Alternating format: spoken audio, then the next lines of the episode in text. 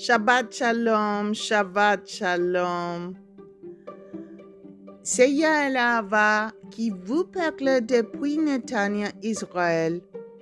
Enregistrant ces podcasts un vendredi matin avec un beau soleil.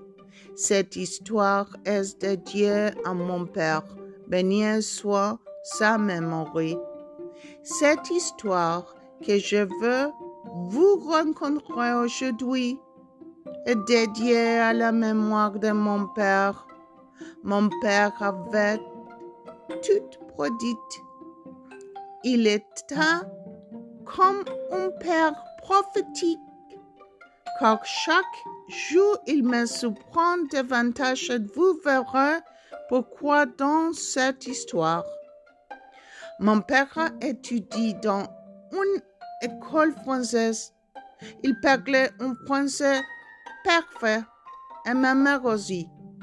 Quand j'étais petite, je l'entendais parler français entre eux, mais ce n'était pas pour moi. Je n'aimais pas le français à l'époque. Mes deux langues étaient étrangères anglais, espagnol et français, je n'ai même pas pensé de ma vie. Quand j'étais l'école, mon père m'a dit que je devais étudier une autre langue, que ce n'était pas seul, seulement l'anglais et l'espagnol, que je devais étudier le français. À ce moment, je lui a dit, te fou père, je vais pas étudier le français. Et c'est pas pour moi, non, et non, et non, et non. Mais il m'a dit que là, c'était un autre ordre, quel je devais obéir à contre-cœur. J'ai un élève dans certains matières en mathématiques, ça n'a rien à voir avec moi donc. J'ai toujours perdu les mathématiques devant mes qualifier.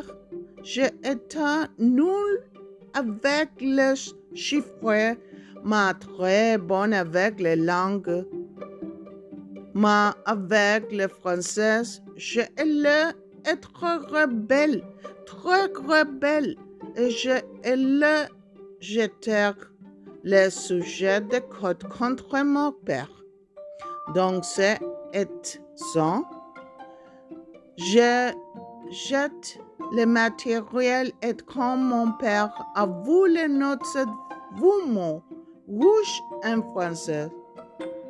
Il me regardait dans les yeux, était très furieux et avec des larmes, il m'a dit regarde ton entourage, tu ne vas pas être américain ou colombien, tu vas pour être français, française.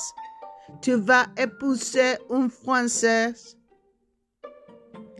et je lui ai dit, je ne suis pas folle, je vais épouser un Français. Et contre plus toute sa maison sera avec des livres et pas de Français. La télé sera en français et tout le monde autour de toi sera parlé français Voilà. Voilà. J'ai épousé un Français. Ce programme étudiant en français, les livres étudiants en français. Et après notre divorce, je suis allée vivre en Italie où tout le monde parle français. Voilà.